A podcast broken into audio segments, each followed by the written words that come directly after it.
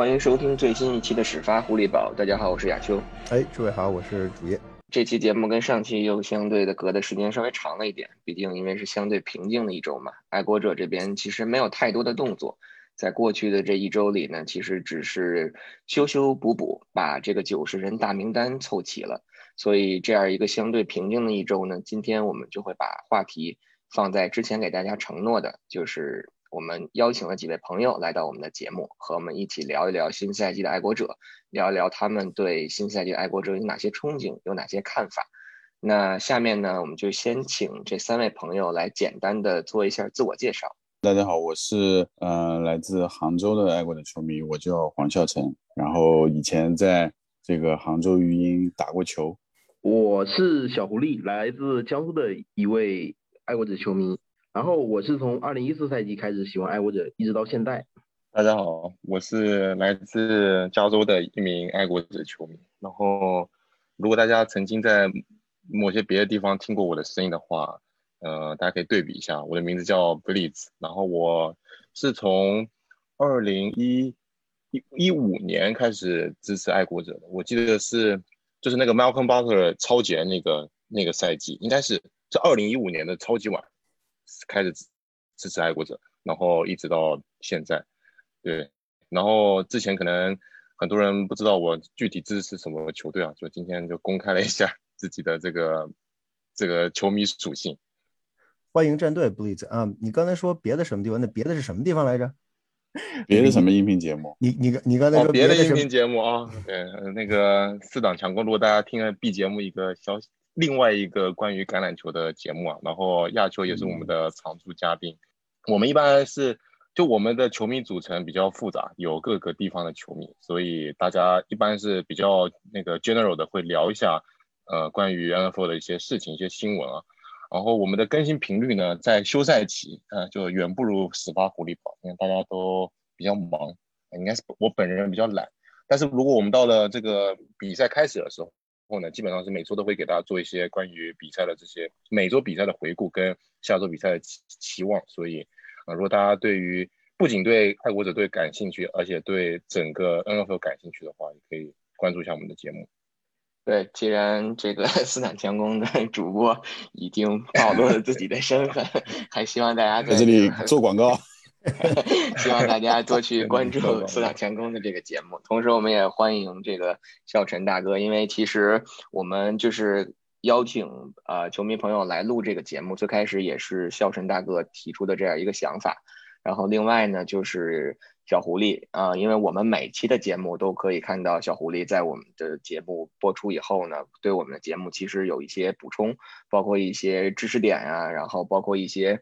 我们有一些呃口误，包括需要这个说错的地方，然后都给我们做一个及时的更正，所以也非常感谢小狐狸对我们的节目的支持和一个关注。对我尤其要感谢小狐狸，我觉得我每次当我意识到自己说错话了的时候。我都会跟亚秋说，一定要把这段掐下去，否则的话，肯定能看到小狐狸的留言。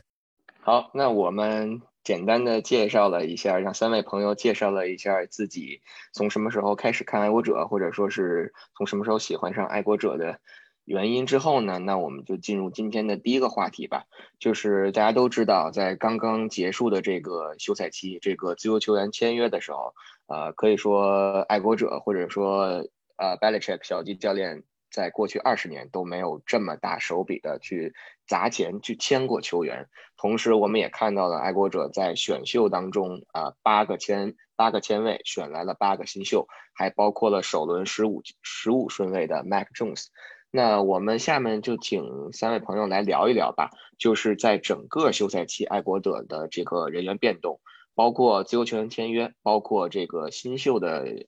呃，选的新秀里面，你们觉得哪一个球员可能会在下个赛季对球队带来最大的变化，或者说是给球队带来质变吧？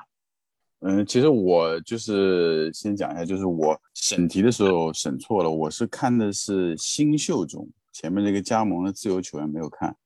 所以后来就是当这个就是这个这个这个这个秋哥他问这个问题的时候。我就是反应过来哦，还有自由球员的这个选项，那我已经选了啊，就是说是这个二轮的这个巴马的这个 DT，这个巴姆，那我就说这个巴姆，我觉得，嗯，我首先想说就是说选巴姆的这个原因，不是说是因为他，而是说是因为我觉得轮次的关系，我觉得是或者说是性价比的一个关系，所以说我会选他，因为我觉得，嗯，首轮选，因为大家都会觉得，呃，就是过往的历史当中，首轮可能选进攻球员的这个。怎么说呢？这个输出或者说是他的这个最后的这个结果没有那么好的时候，然后，嗯，就是可能有一种怎么说呢？有一种下意识会觉得这个好像，嗯，就不一定好吧。所以说，嗯，还是觉得教练会选防守球员比较好。那么，嗯，这几个球员当中，就是顺位最高的这个防守就是这个二轮这个巴马的这个 DT。所以我想说，会选这个巴莫尔这个球员来讲一讲他对，就是球队可能帮助比较大。我觉得就是说质变，我觉得可能谈不上。可能我觉得，嗯，就是巴莫他可能带来的这种就是比较显著的这种变化，就是明年的这个地面防守可能会好一点，就是对对方的这个进攻防跑的这个这种怎么说呢？这种至少是在。现在来讲，这种纸面上的这个自信会好一点，因为我，嗯，看了很，就是在这个录节目之前看了这些油管上的很多的这个，嗯，节目，应该说是和爱国者相关的选秀的也好啊，这些的节目，就是吹的最厉害的这两个，一个是 Mac Jones，还有一个就是这个巴姆，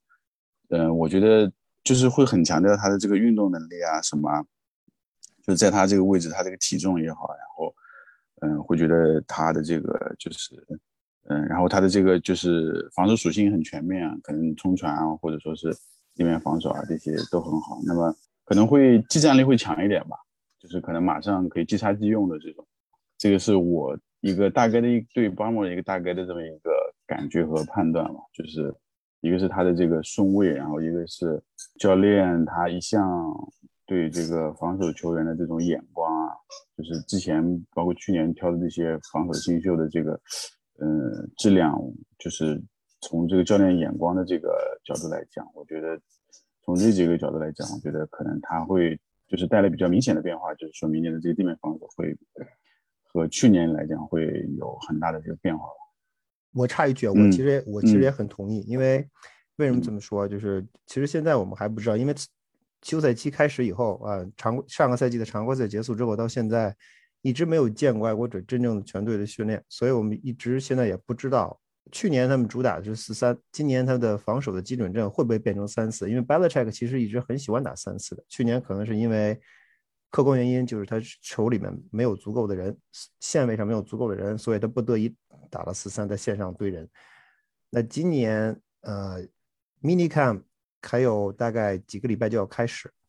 一这个时候如果。大部分球员，因为之前爱国者曾经说过，之前爱国者的球员曾经说过，他们不愿意回来参加 mini camp，有些球员可能会选择跳过 mini camp，因为这个新冠的原因。如果现在来看，他的新冠新冠的疫情能够基本得到控制，球员们能够回来，教练能够把球员放到场上，然后场这个训练的内容能够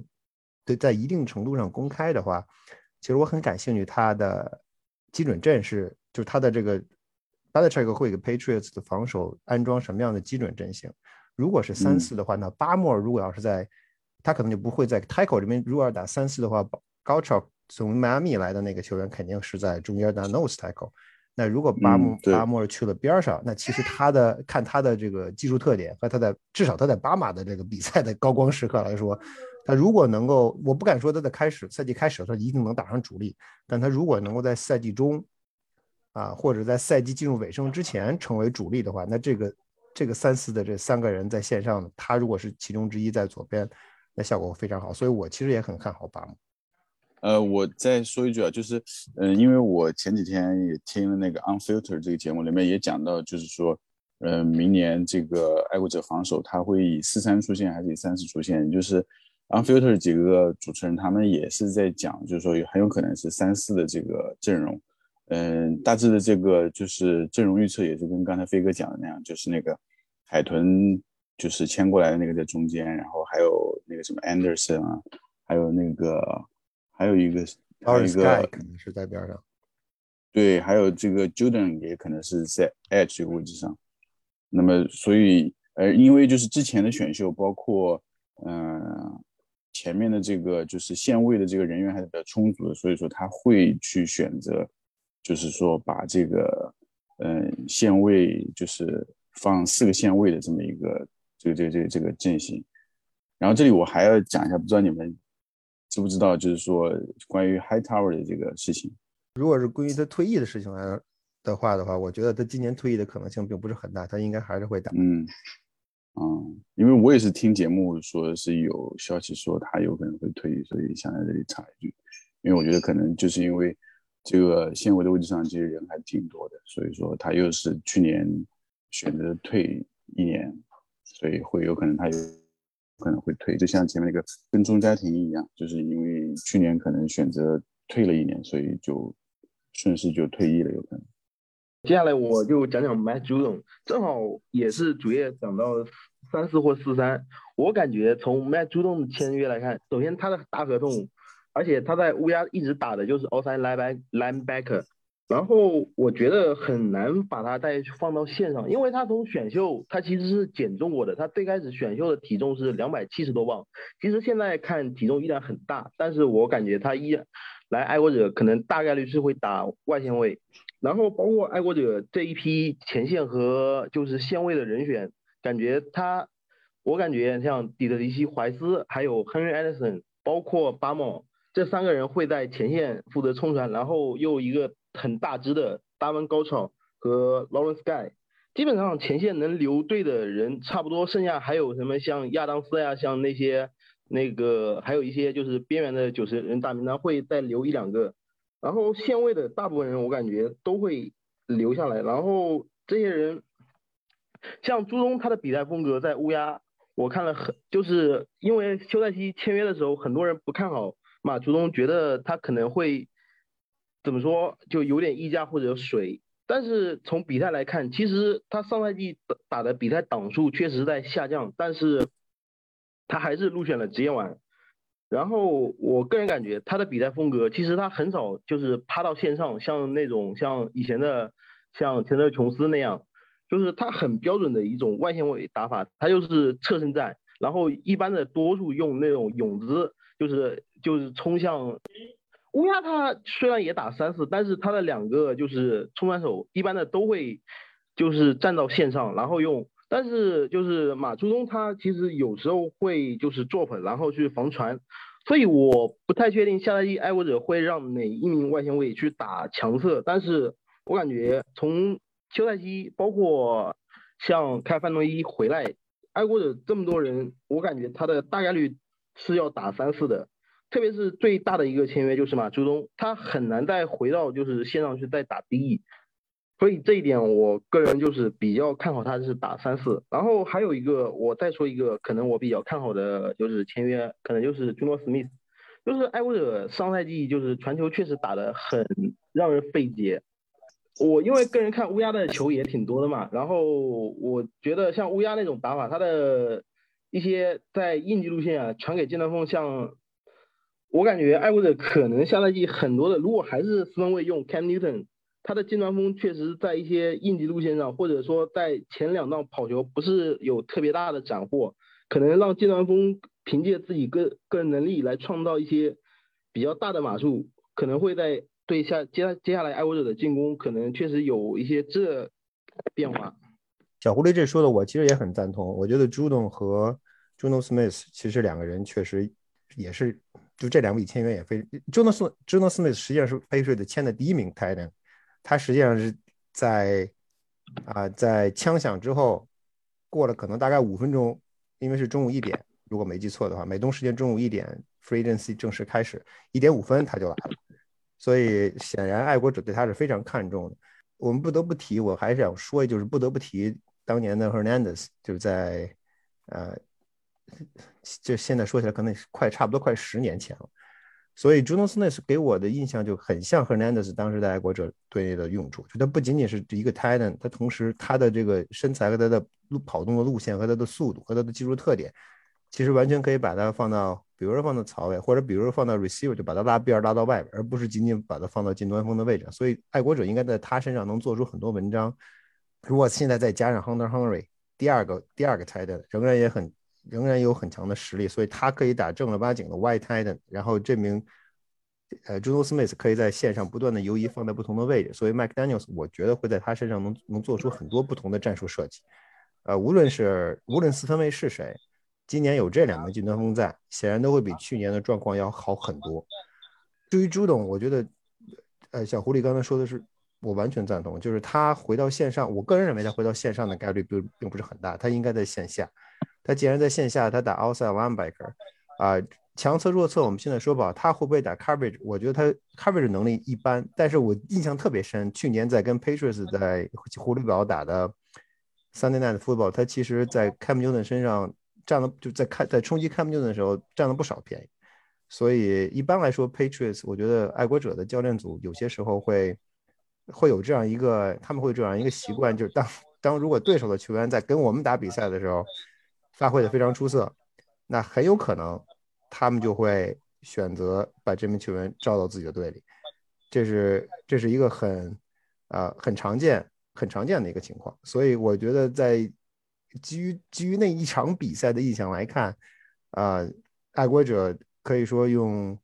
呃，你可以说用高于市场价，或者说不惜重金把它弄过来，啊，我觉得从 Belichick 的角度来说，肯定还是还是有会有想法。他在新赛季打主力，我觉得不成问题。呃，我也倾向于爱国者新赛季会打三四，因为根据目前的人员配置，线上的人足够了，线后堆了这么多线位。去年吃一堑，今年长一智，所以三四的基准阵很有可能是不确定的。我们希望在下个月，如果我们有机会去看的话，可以看一眼，确定一下他们是不是会这么打，然后我们再仔细观察一下朱董的位置啊，他到底在哪一侧啊？他跟他一起搭配的究竟有哪些球员？对这个 John Smith，我再补充一句吧。我记得他当时最开始来的时候，我就。对这两个近端锋，一个 John Smith，一个 Hunter Henry，当时给过大家一个，或者说是数据上，或者说是一个简要的分析，就是你会发现 John Smith 他比 Hunter Henry 的这个灵活性，我们所谓叫 flexibility 更强一点，因为他可以打到不同的位置上去，而且他的。Yard after catch 的这个能力其实是比这个 Hunter Henry 要强的，所以从这两个近端锋的角度来讲，我觉得对 John Smith 的这个可造性或者是可塑性可能相对的更大一点。另外一方面就是像刚才啊小胡也跟飞哥都都会说到，今年两个近端锋来了以后，我们可能会看到更多的爱国者使用这种。One two 或者 two two 就是两个跑位，两个近端锋，或者一个跑位双近端锋的这个阵型。所以从这个单纯从进攻端的角度来说，还是会给这个 McDaniel's 更多的这种变数。那最后我们来听听 Blitz，Blitz 觉得哪个球员的签约，或者是哪个球员的这个选秀，他觉得他最看好，或者说对爱国者下赛季会有最大的帮助。两前面两位大哥都讲的非常好，非常专业啊，那我就。讲一些怎么说呢？就是大众比较关心的话题，就是我们的四分位问题。呃，其实说实在话，我对于 Mac Jones 这个签约，嗯，我一开始看到的时候呢，我是稍微有点错，因为呃，从我们刚刚提到了，就是爱国者队在今年对于这个接球手的这个准备方面，他的着眼，他着重点应该应该说是在近端锋要大于接球这个外接手。所以，我就像刚刚提到的，这个乌鸦队的很多打法，呃，是他们堆积很多的近端锋，然后用一些比较这种，呃，五到十码的短码数，去用这个近端锋的大体型去制造更大的这个接球目标，来帮助可能这个这种，呃，四分位传球能力没有那么好的这种，呃，跑球型四分位能够更更好的找到目标。所以我我当时是觉得，呃，这个这这个。找这么多几个近端锋是呃想要帮助 Cam Newton 解决一些他这个传球上面的问题啊，这个飞哥也是深受其扰，呃，然后然后在这个选秀会上，由于应该说是机缘巧合吧，我们选到了这个 Mac Jones，我觉得这名球员，呃，应该说对于下赛季来讲，并不会有一个非常可能啊，可能不会有一个非常 instant 的那个呃这个叫什么影响，因为我我其实。对于 Mac Jones 来讲，我不是很看好他去明年能够立马能打上主力。就我们之前我们之前在我们自己节目有提到，然后在他那个十八狐狸堡也有提到，就是他这个体重问题呢，可能还是呃可能还不是很达标到这个 NFL 级别，然后加上嗯他身为一名十几顺位的新秀，然后前面又有一名呃非常。应该说是这么几年都是打的主力的四分卫吧。我觉得至少在前五场六场，他肯定是打不了四分卫，除非牛顿出了一些什么问题，有些什么伤病的情况吧。呃，所以我认为啊，但是我们可以换一个角度来看，就去年这个爱包装工队在一个很奇怪的顺位选择了呃 Jordan Love 这名四分卫啊，然后去年龙哥基本上打出了应该是生生涯基本上是最佳的一个成绩，不是最佳也是前二或者是前三最佳的一个成绩了吧。然后我我觉得说不定对于 Cam Newton 他有一定的这个激励成分，所以我觉得这个影响，所以说选 Mac Jones 他肯定他的我们的着眼点肯定是肯定是在明年后年甚至是未来的十几十几二十年，但是对于明年最阴沉的影响力，我觉得可能是一的是对于这个 Cam Newton 的一个一个一个激励，或者是当去年这个前三场比赛我们。呃，由于 Newton 他这个新冠，然后然后又有各种各样的情况发生的时候，嗯，四分卫基本上是没有人可打的情况，我们呃只能让那个我我就不提那场对球场的比赛了，真是看得非常心痛。就那场比赛的情况，我觉得基本上是不会再出现了。所以我觉得 Mac Jones 应该说是非常完善了这当代现代橄榄球最重要的一环，就是四分卫，嗯。我觉得其他的位置补强的再再再丰满，再再再更强劲。如果我们在就现在疫情还是非常的肆虐的情况下，如果出现任何问题，那或者是 Camden 出现任何问题的情况下，我没有任何的 backup 选项的话，明年我觉得还是会比较困难。所以有了 Mac Jones，至少让人放心点，而且有可能会刺激 Cam Newton。然后再者实在不行的话，嗯，说不定 Mac Jones 他自己非常的努力。呃，解决他一些体重的问题，然后他的他对于战术学习如果能够到位的话，明年直接上位，啊，其实如果在 Cam Newton 打的不好情况下，他直接上位，我觉得也是一个很好的结果吧，应该应该这么说，就是无论从哪个角度来讲，有了这么一名年轻的四分卫在那边待着，就是会比去年安心非常多。就去年那种诚惶诚恐，每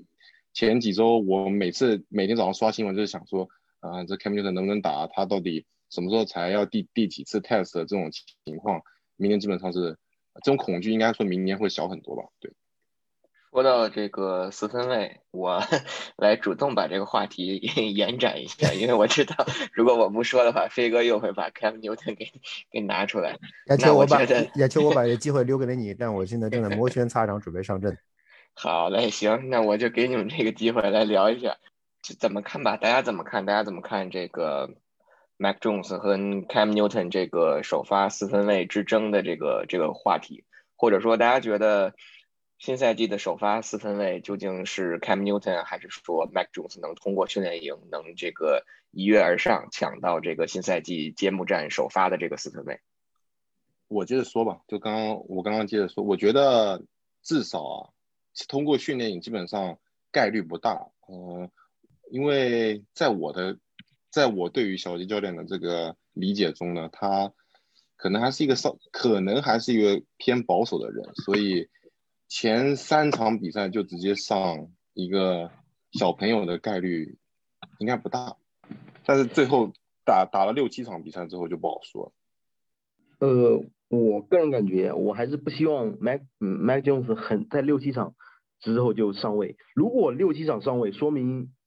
Cam Newton 前面一定是打的不好，爱国者战绩一定是不太如意，才想着换四分位。如果打得好的话，就不会考虑这个事情。而且从新秀四分位第一个赛季来说，我个人感觉大概率是不会那么早上位的，所以我还是希望，还是让 Cam Newton 撑过大半个赛季，至少他能回到卡罗来纳卡罗来纳黑豹那场之后，然后到季后赛以及后面，如果没有出现特别大的伤病意外，我觉得这个赛季还会是 Cam Newton。我觉得啊，就是，嗯，其实大家还是我觉得要去考虑一下，就是说 Hoyer 包括 Staten 这两个人，因为我觉得小鸡去把 Hoyer 签回来，我觉得不光是，嗯，就是说是给这个 Mac Jones 当老师，我觉得还有一个作用就是，如果说，嗯，Newton 真的是在赛季中表现不那么好的话，我觉得 Stadium 也好，Hoyer 也好，都是还是有可能，嗯，去直接呃去去去接这个，嗯，就是 Newton 这这个这个这个位置去，因为他们毕竟是两个。呃，veteran，他们应该就是说，嗯，不会说是很激进的直接去用 Mac Jones，会用这两个人，就是在如果说是在就是，嗯，都保留这四个四分位的情况下啊，就是会还是会有可能会考虑上 Hoyer 或者说 Stadium，嗯，让让我觉得还是继续会让 Mac Jones 在他们背后继续学习，嗯，我觉得这个就是除非我觉得。他真的是有很很很很很怎么说呢？就是像那个那个时候牛仔那个呃那那那个 Tony Romo 背后的那个呃 Prescott，像那种就是可能上来运动能力很强的，就是能够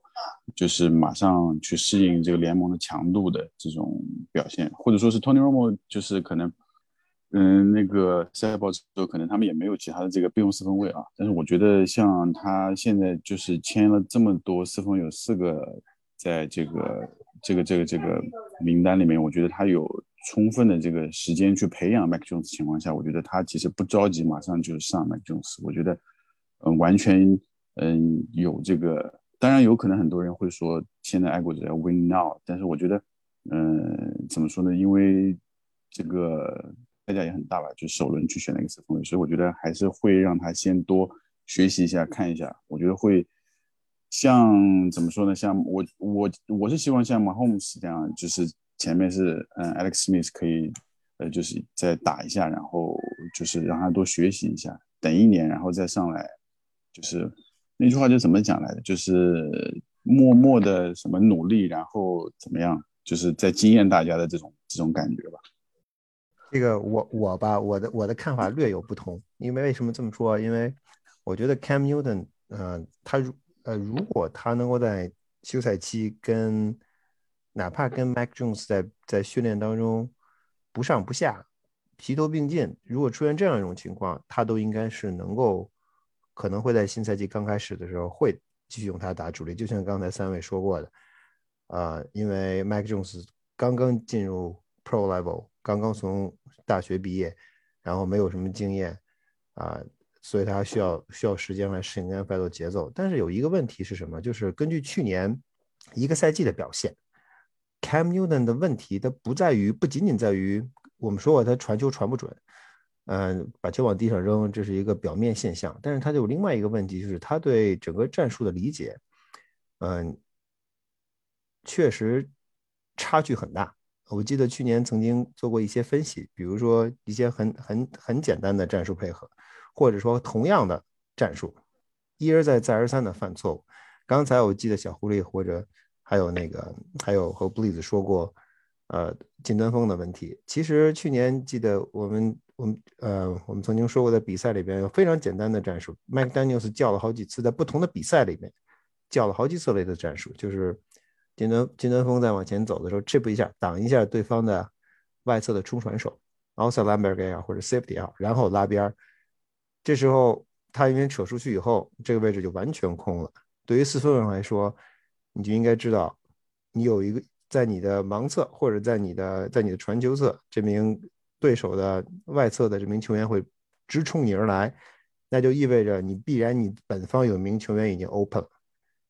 这名 open 的球员就是金端锋，RCRC 出现过，出现出现在过这种场合，出现在过这种战术里边 e z o 也出现过这种战术里边。但是 Cam Newton 在在在这几次战术当中都没有把球传给在外侧完全 open 的 Titan，呃，所以我觉得他怎么说，他他不是一个考试型选手，他可能在至少去年的 Cam Newton 不是一个考试型选手，他可能在训练中。执行过这类类似的战术，否？如果他在训练中没有执行过这次战类似的战术，如果他在训练中类似的战术他执行的不好，那 Josh McDaniel 在比赛当中很可能他就不会叫这样的战术。他之所以叫，就说明他们训练中他们练过，四分卫传过球，但是四分卫显然在这在这至少在我们在比赛当中看到的这三个三个 play 一模一样的 play 一模一样的 play calling，结果都出现了一个同样的结果，就是四分卫传球失败，要么被擒杀。啊，所以我觉得这是他对整个战术理解的问题，或者是可以认为是他在开球前 pre snap 的 read 和开球开球前啊，开开球后在自己队员的调整、自己队员的位置的位置不断的在变换的时候，他自己实际上对这这这方面把握性并不强。啊，我个人认为 Mike Jones 的强啊强处和 Cam Newton 比就在于。呃，对于防守的 read，在在阿拉巴马，你可以看到，在很多比赛的时候，他会在线上把把自己的 receiver 和把自己的 tight end 啊，在线上直接叫 audible，让他们互相移动。当然，你可以说啊，巴马的 receiver，他这届 receiver 他赶上了，他赶上了一批顶级的 receiver，未来可能这些人里面可能有不少会进，最终会进入 Hall of Fame，啊，此话不假。但是同时，他具备这样能力，他具备在线上让这些球员不断移位的能力。根据他对防守的判断，他对防守的 read，啊，这个我觉得是一个很有希望的一点。呃，我不否认他有可能在从 college 到 NFL 的这个这个转换的过程当中，他可能会不适应，或者他有可能 lost，他可他可能会出现很多很多特殊的情况，以至于他在刚刚进入 NFL 之后，他无法无法按照他对无法无法表现出他在啊大学比赛当中。大学比赛当中所表现出的那种统治力，或者他的那种对防守的阅读能力，呃，但是我觉得这一这一块我们还有待观察。如果他在六月份、七月份、八月份这三个这三个月的 mini camp、training camp 跟 preceding games 当中，他能够继续展现出他这方面能力的话，我我觉得他其实在九月初代表爱国者首发并非不可能。我其实个人我很希望他在九月初或者尽早的接过 Cam Newton 的呃指挥权，因为。上个赛季的 Cam Newton 实在是，实在表现实在让人不敢恭维。呃，如果 Cam Newton 在这个赛季会有脱胎换骨的变化，那自然最好。但是我对此我我不抱特别大的信心，我也有一个问号。好，那我 我最后来说两句吧。我觉得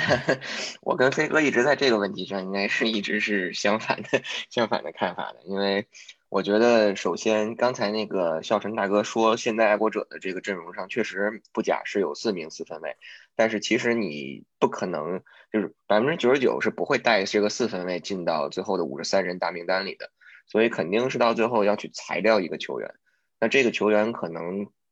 更大的可能性还是会去裁掉这个 Hoyer，但是之所以把 Hoyer 签回来，我们可能在之后的节目里也会去聊，但是可能目前来看，签回 Hoyer 最大的。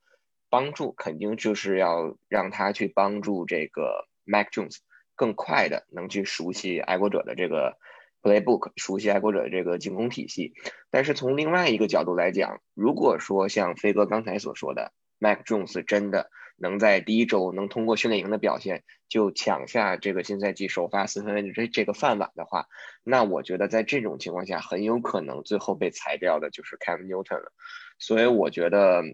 在我看来，Cam Newton 在在这个休赛期或者说是在新赛季开始之前被裁掉的可能性是非常非常小的，所以我觉得，而且在这个 Belichick 跟 McDaniel's 的心中。我认为他们还是对这个 Cam Newton 还是比较喜欢的，还是比较比较器重这个球员的。我们肯定不是说希望说 Cam Newton 能找回2015赛季这个 MVP 的表现，这是不可能的。毕竟经历了这个伤病，而且毕竟经历的是肩部的手术。但我觉得我对他的期待就是能回到至少说2018赛季，就是在受伤之前，当时在这个黑豹带领黑豹打出来的这个表现，因为上赛季。我们承认他确实，飞哥刚才说的确实都是都对，就是说一些比较容易的这个 read 他都没有做到，或者是一些一些传球都没有去传给这个金端锋。但是我觉得从另外一个角度来讲，对于他这样的一个球员，也许第一个赛季加入爱国者，然后又在一个因为 COVID 的影响没有没有 training camp 的这这样的一个休赛期，给他的时间可能会有一些短。所以在这种情况下，我觉得我宁愿说，在这个休赛期能给他一个完整的时间，让他去真正的去融合到爱国者的这个体系当中，去看看他到底能打出一个什么样的水平来。如果说真的打不出来，真的打得不好，就像刚才小狐狸说的，我非常同意。可能你要打到第七周、第八周，或者是再往后第九周、第十周，你才真的会把这个 Mac Jones 拿上来。然后另外一个方面就是，如果他打得好，那可能就是另外一条路，那就是像可能也许会像马霍姆斯一样马霍姆斯在一七赛季当时在酋长被选中了以后，也只是在第十七周才出场，因为当时酋长已经锁定了季后赛的席位。他才迎来了自己这个职业生涯的第一场比赛，所以这两种这两种路走下来，我觉得可能最后我还是会倾向于 Cam Newton 会去出任这个新赛季的首发的四分卫，但是至于他什么时候被被换下去，那我们可能只是要去慢慢随着比赛去打再去看了。当然，我们现在所讨论这些东西离新赛季的开始可能还有三个月，经历了一个 mini camp，经历了一个 training camp 以后。都可能会有很大的变化。那我们会再去随着 training camp 的一些球员的一些表现，再再可以回来看，再再对新赛季的这个四分卫进行一个，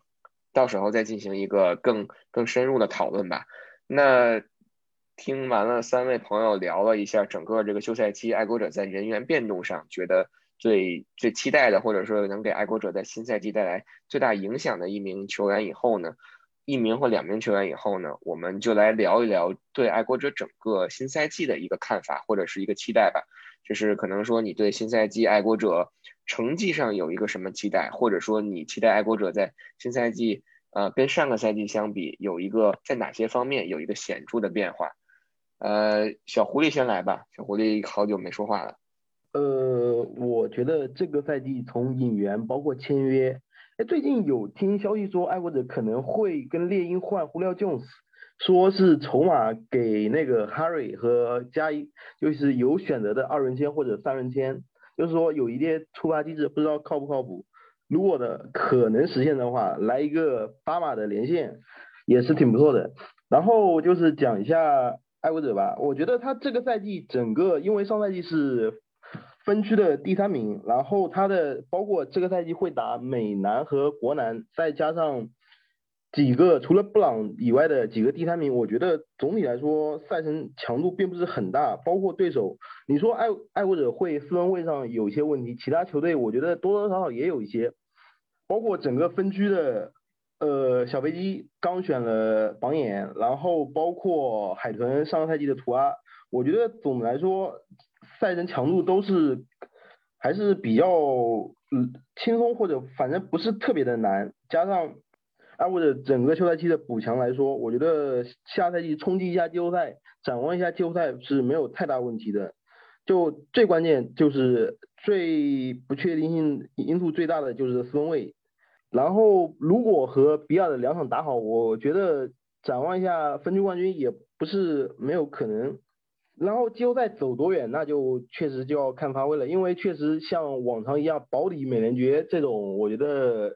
呃，这种就是稍微的憧憬一下。但是说我感觉从 Win Now 这种就是这个窗口来说，我觉得艾沃德如果今年不能进季后赛，他其实大部分人的休赛季签约其实就是两年或三年。如果今年不能季后赛，或者明年不能更进一步，我觉得这一批人很多就会被放弃了。包括像海涛。高塔像德麦考蒂，他们其实都剩了一年合同，其实他们后面的签约也不，就算再续约也不会是特别长的合同，所以说可能加上比切克这个年纪，他后面可能又进入像一些一些弱队一样，可能再一次重建，可能四分卫，后来以及别的各个位置，所以我觉得这个赛季保底的目标是季后赛。那换我来说一下吧。我记得这个，我去年我们在赛季之前做了一期，跟亚秋做了一期美东的这个什么预测。那时候亚秋非常坚定的说，爱国者队去年可以拿到十胜六负，拿下美东冠军的一个大胆预测。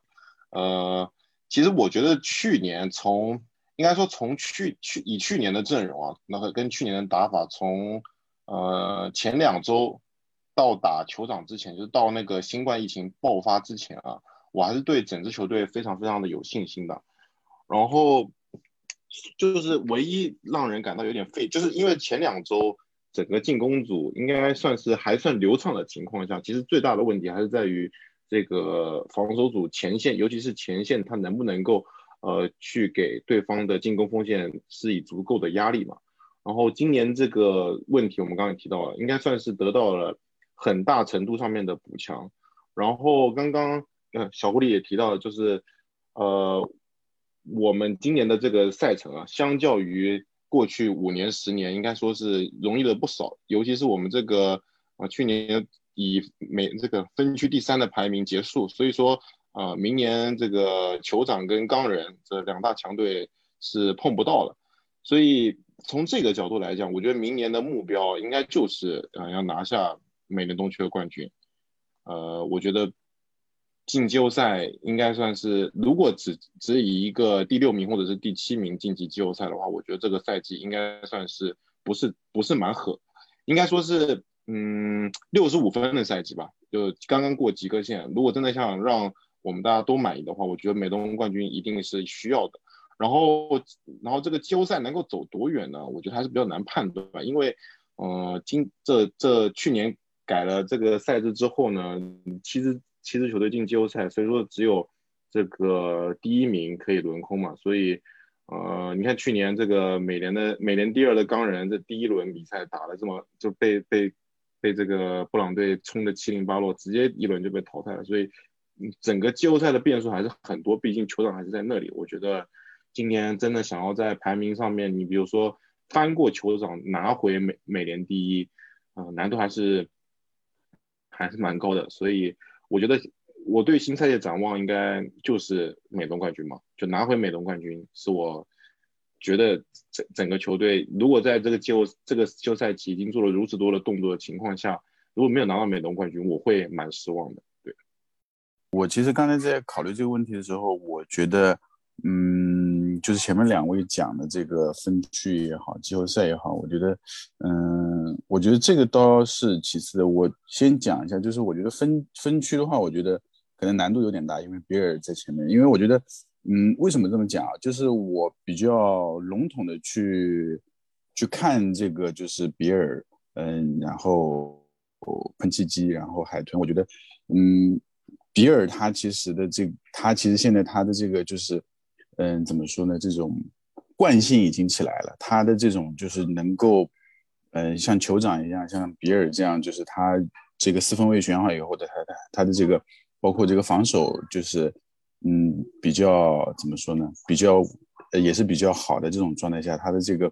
嗯就是每年的这个就是成绩都不会不都不会特别差的，他这个惯性已经起来，包括像布朗这种，嗯，我觉得嗯他的四分位也是比较就是从这个新秀开始，呃从新秀一路走过来也比较成熟了，所以我觉得他的这个。我觉得我们今年如果就分区来讲的话，应该是去去冲击比尔的这么一种状态。我觉得，嗯，因为我们的这个进攻，我觉得是一个刚刚开始磨合的这种状态，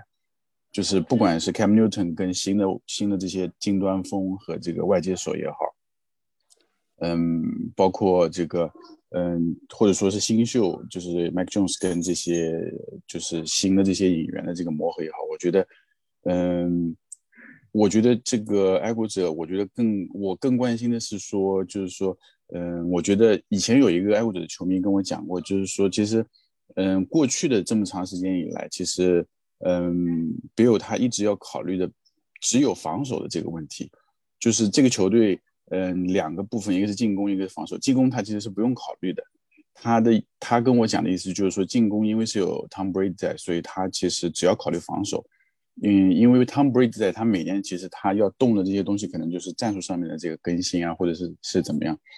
嗯，那么，嗯，但是就是等了等到这个 Brady 走了之后，他是他要去考虑进攻了，他要去考虑啊，我要去找一个四分位，然后要去在新秀里面要去抓一个四分位。那么抓来以后，就是包括 Cam Newton 也好，包括 Mac Jones 也好，其实我觉得去年 Newton 他没有说是有一个很好的磨合。那么今年我觉得，包括 Newton 也好，包括 Mac Jones，包括 Hoyer 也好，都是都是我觉得在嗯和自己的这些就是其他的技术磨合的这么一个一个一个过程当中，我觉得 Training Camp 也好，这些什么 OT 也好，其实都不说明问题的。只有到了赛季开始以后的那个强度，才是开始真正的锤炼这个队的这个进攻，让他开始能够有感觉啊，我的这个四分卫和和我这个就是技术位之间的连线也好，才会有感觉的这么一个呃开始。所以我觉得，呃，相对于成绩来讲，我更关心。呃，那么防守的话，我觉得因为有这个 Bill 在，我觉得他其实自己心里面其实是有一盘棋的，应该怎么样去去去去去安排这个新赛季。我要以一个什么样的新的新的这个 front seven 出现，然后以一个怎么样的一个新的一个嗯 DB 的这些阵容出现，我觉得他自己心里面是有一盘棋的，不需要就是说是嗯这去去去去，比方说是有磨合啊，或者说这些东西，我觉得嗯，我觉得相对于战绩来说，我觉得更关心就是说爱国者的进攻能够就是说相互之间能磨合到一个什么样的地步，能够能不能快速的磨合，或者说是能够比较。好的，这个这个这个磨合，嗯，我觉得是这个，我觉得是比较关心，因为我觉得不管是 Newton 也好，还是 Mac Jones 也好，如果说能够磨合起来，能够，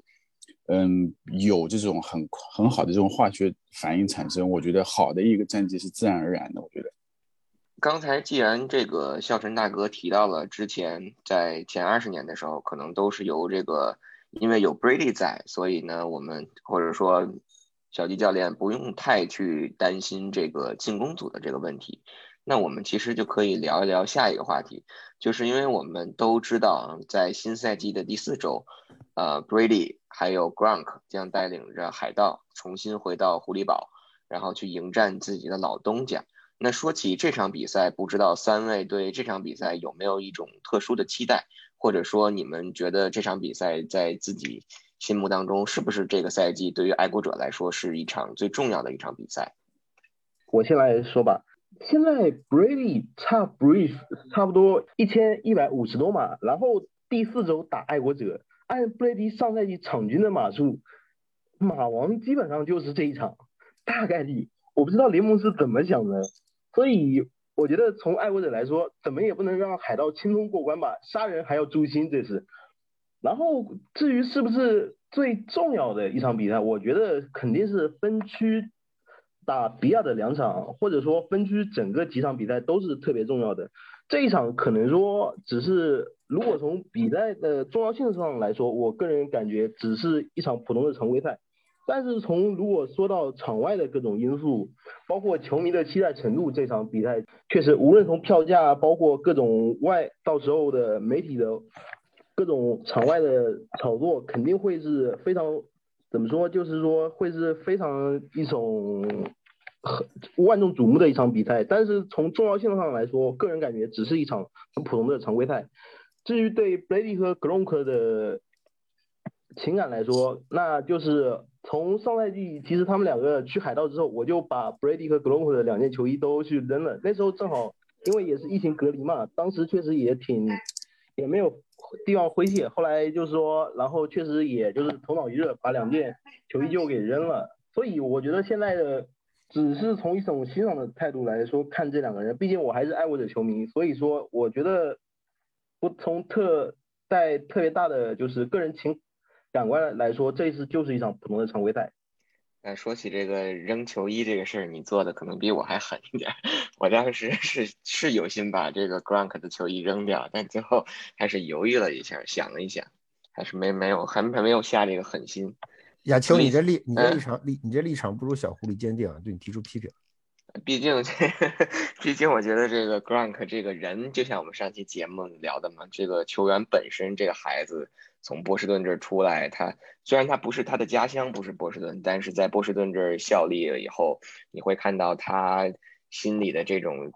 发自内心的去帮助儿童啊。我们上期节目讲过，或者说参加这种公益的活动啊，还是挺让人值得去敬佩的。所以我可能从这个 这个层面上去对他还有还留有一丝的这个挂念吧。Bliss 呢？Bliss 还有肖晨大哥，你们觉得呢？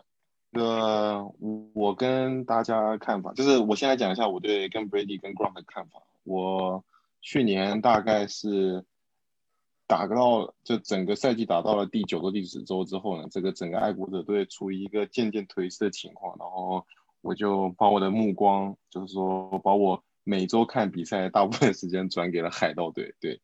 就我我不像大家这么怎怎么说呢？就呃。就是会去怎么说，呃，会有有这么比比较多的这个负面或者是比较生气的这种感觉啊，我还是我我其实觉得，呃，就身为一个身为一个就从一个求职者的角度来讲，我觉得 Brady 这种行为，呃，是一个很有勇气而且很值得敬佩的行为。呃，Gronk 另说啊，就。就纯从布雷迪来讲的话，我觉得虽然最我身为一名爱国者球迷，我很难过，但我觉得他做这个行为我能理解，而且如果我不是爱国者球迷，我我其实是支持他。然后，然后我从就我我整个季后赛基本上呢，就是以一个支持海盗队的这个这个这个态度去看整个比赛。然后最后他们他最后如愿以偿拿下第七七个这个奖杯，我还是蛮高兴的，应该这么说。这这样说好像有点人迷的感觉啊，但是我我我不会我不会觉得我不会觉得他们离开有什么错误，就是大家可能你跟一个人，比如你跟一个主管就待久了，无论是即使大家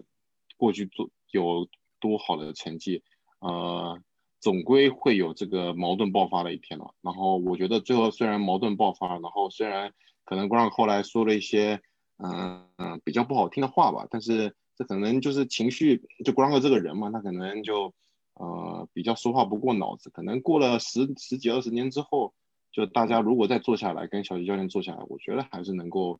有一个和解的空间的。毕竟，呃，这个呃这种拌嘴只是一时的嘛，但是这个荣誉是永远会留存在这个每个人的呃维基百科里面的。所以，呃，我对于他们两位还是以祝福的姿态啊，然后。对于这场比赛呢，我觉得的话，我我我还蛮同意刚小狐狸讲的，这这场比赛呢，其实说白了，呃，我觉得有一点，啊，这这个整个联盟炒作，对于这这这个整个球队来讲，我觉得，我觉得安排这场比赛，或者是说有这场比赛，对于一个爱国者球迷来讲是蛮沉重的负担，因为。海海盗队毕竟是一支这个超级碗冠军嘛，那个球实力不在话下，所以对于整个球队的这个战绩，这个会有这个拖累的成分。而且由于这个，呃，这个历史原因，就是有布雷迪跟 Grant 在，这个布雷迪跟 Grant 他们肯定会拼尽全力打这场比赛，所以，呃，到时候会打得非常艰难。所以我个人觉得这场比赛。我我我如果如果是以我的角度来，一个爱国者球迷的角度来讲的话，我希望这场比赛不要进行，这样的话爱国者球明明年的战绩可能更好一点。但是但是话说回来，身为一个 NFL 球迷，还是希望这场比赛能够发生。这个呃，给这个话没就是我觉得对于整个整个整个联盟或者是呃整个对于 NFL 推广来说，这场比赛绝对是一个。非常非常的一个好的机会，把这项运动推广给更多的人去知道。毕竟这样一个故事，你去给任何一个没有看过 NFL 的任何的这个体育迷来讲述的话，他们都会对这场比赛会有一定的兴趣的。所以我期待这场比赛，但是我很害怕这场比赛的结果吧，应该这么说。对，嗯，那我说一下我对这场比赛。的这个怎么说呢？我也只能说是一个感觉吧。我觉得我是，嗯，怎么说？我觉得我是希望爱国者赢的。嗯，怎么说呢？因为不管对手是谁啊，就是爱国者是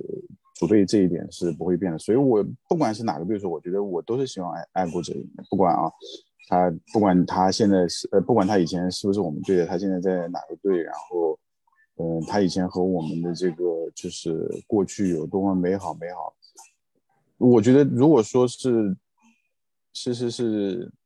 嗯，怎么说呢？我我觉得我可以类比一下，就是比方说其他的这个运动，或者说其他的这个联盟，我觉得有这样的情况，我觉得作为一个主队球迷，我觉得都会希望就是说自己的主队赢。我觉得这个是毫无疑问，而且就是怎么说呢？因为可能有一点这个一些。一些情绪在里面，我觉得我会更希望这场比赛对对手是一个统治性的这种压倒性的这种这种胜利在里面啊。当然，我觉得这个有这种情绪在，我也觉得我也不影响，就是说我之对于之前的那个他在爱国者的这个喜爱，我觉得是不影响的。但是因为他现在在这个比赛场上，他是站在对在站在对面的，所以我我觉得作为嗯，我可以想象一下，我觉得作为嗯，就是爱国者这边的球员也好，教练也好，没有任何一个人是会就是手下留情，或者说是会有所保留的。我是这样一个感觉吧，我觉得是。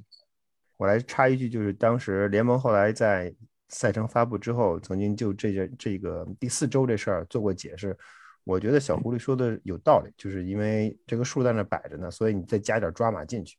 那联盟的归根结底的，呃，他们的立场就是他的呃原因是什么？因为你很明显，Patriots 第一周不可能跟 Bucks 打，因为涉及到挂旗的问题，所以第一周已经是不可能了，要要摆开。然后联盟的目的是要尽快打，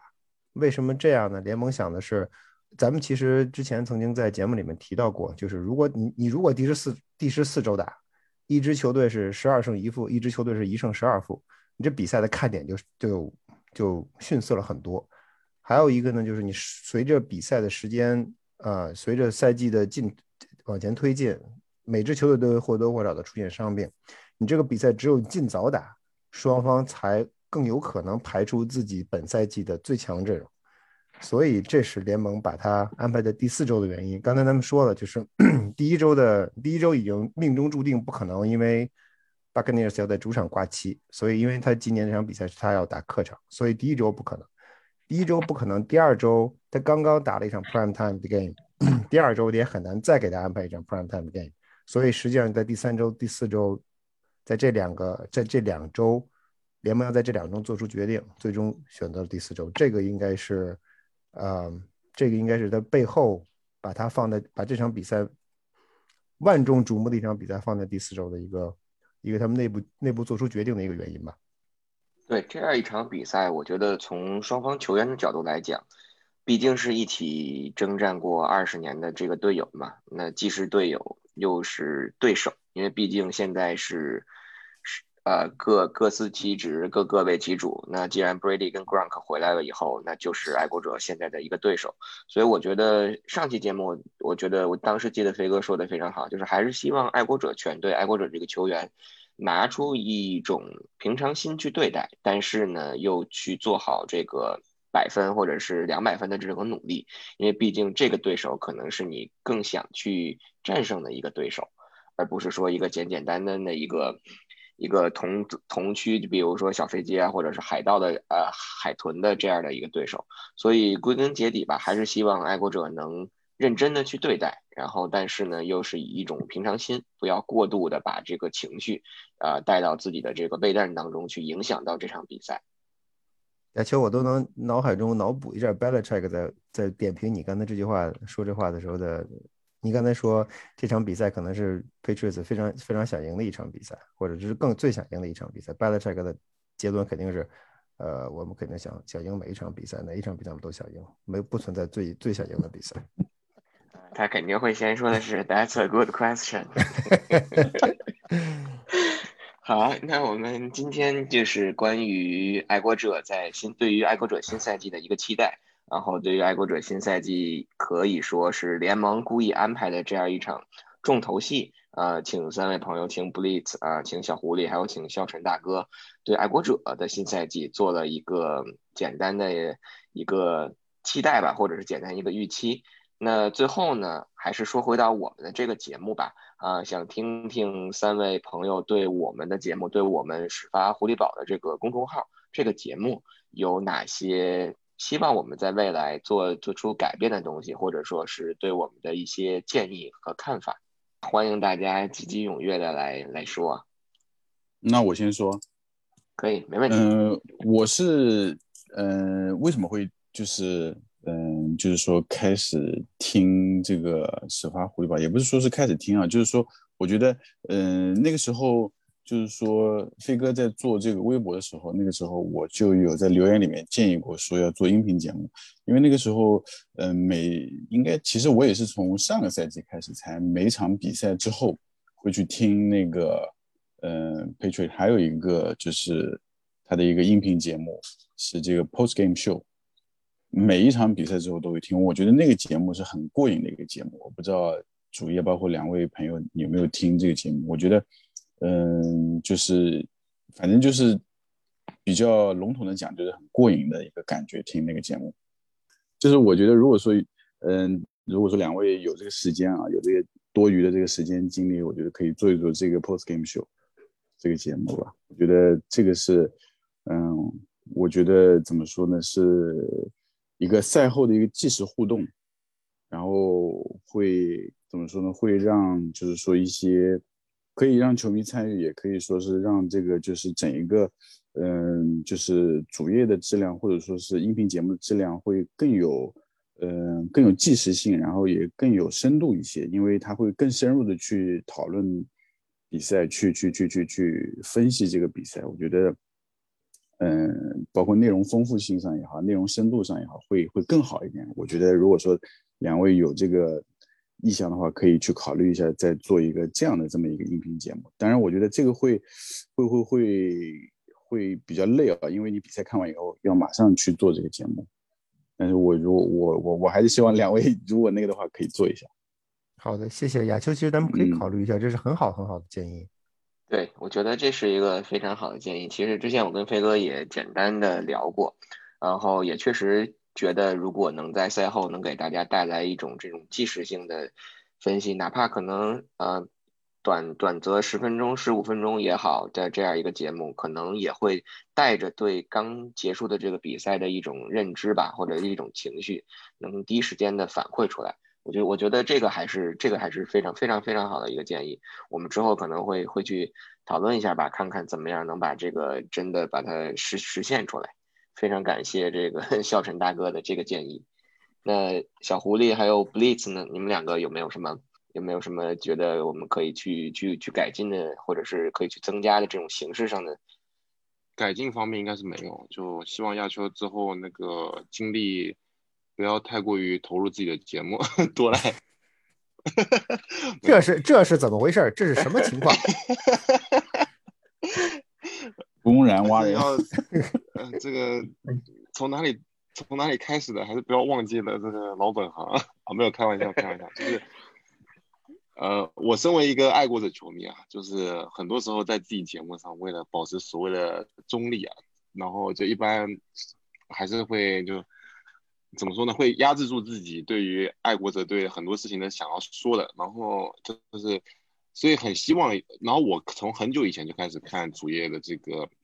文章，他的微博，所以呃，能够有一天能够就是发现有一个这么节目专门 dedicate 在讲爱国者队，还是中文的，我真的觉得非常的开心。呃，然后啊大，然后就正好两位都是在波士顿嘛，然后给的这个资讯都都是第一手的。所以，呃，如果说有什么建议的话，我觉得可以。如果之后这个球赛重新开放之后呢，那个我觉得可以多把一些，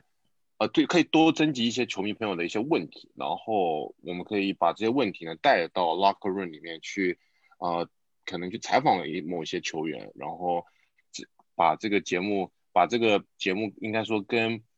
真跟这个 Patriot 更好的整合在一起，呃，当然了，这也要看我们之后就是之后那个赛季能不能重新回到就这个媒体采访的这个形式能不能重新回到以前的这个情况，就或者是如果更胜者的话，能不能就那请某名球员然后来录个十分钟 post game，我觉得也不失为一个好选择。我来说一说吧。前面 Blaze 提到的，就是我个人也是很早就开始，就是看关注主页的微博。然后我确实作为一个，就是很多的比起一些，就是所谓的就是媒体啊，或者是那种捕风捉影的那些消息不一样。就是说主页的，就是文章确实就是很中肯又很深入，确实有自己的独到的观点。至于之前主页和亚秋说我对。他们的就是下面的一些评论，其实我个人也知道，就是播客是一个特别随性的节目，偶尔有一些口误，确实也是很正常，可以理解。就是我个人也不说就是故意的挑刺或者说怎么样，就是说我如果就是表现，就是觉得有一些就是出入或者怎么样的，我个人就是会在主页的，比如说喜马拉雅或者是其他的微博的平台下面会就是稍微的说一下自己，阐述一下自己的观点。至于说一些建议的话，我只希望就是更多的频繁的更新，不要让大家等的太着急。好，谢谢。谢谢孩子，谢谢小狐狸。亚秋，这是说给你听的啊，这是说给你听的。不是，我先我先想说的，就是其实我其实还是我们还是非常感谢那个小狐狸每次能在节目下面，因为确实，呃，有些时候确实一些口误这是难免的，但是还是还是非常感谢你能第一时间把这个东西指出，因为可能有一些。呃，爱国者的球迷啊，或者是一些其他的听众，他们在听了这个以后，我们当然也不希望说给他们去传传递，或者说是一些错误性的，或者是有误导性的这些信息。所以我觉得这些东西还是希望大家能够在第一时间帮我们去指正的。这个啊，也可以有助于我们爱国者的这个球迷或者整个的这个群体，大家的这种这种看球的文化呀，或者说这种看球的认知，能有一个整整体性的这么一个提升。呃，至于布利斯 刚才说的那个点，果然就是 经常做电台的这个专业的这个主播想到的这些点，我们确实有也会有。亚亚秋啊，哪哪个点是说关于你去，关于多来参加我们节目这一点？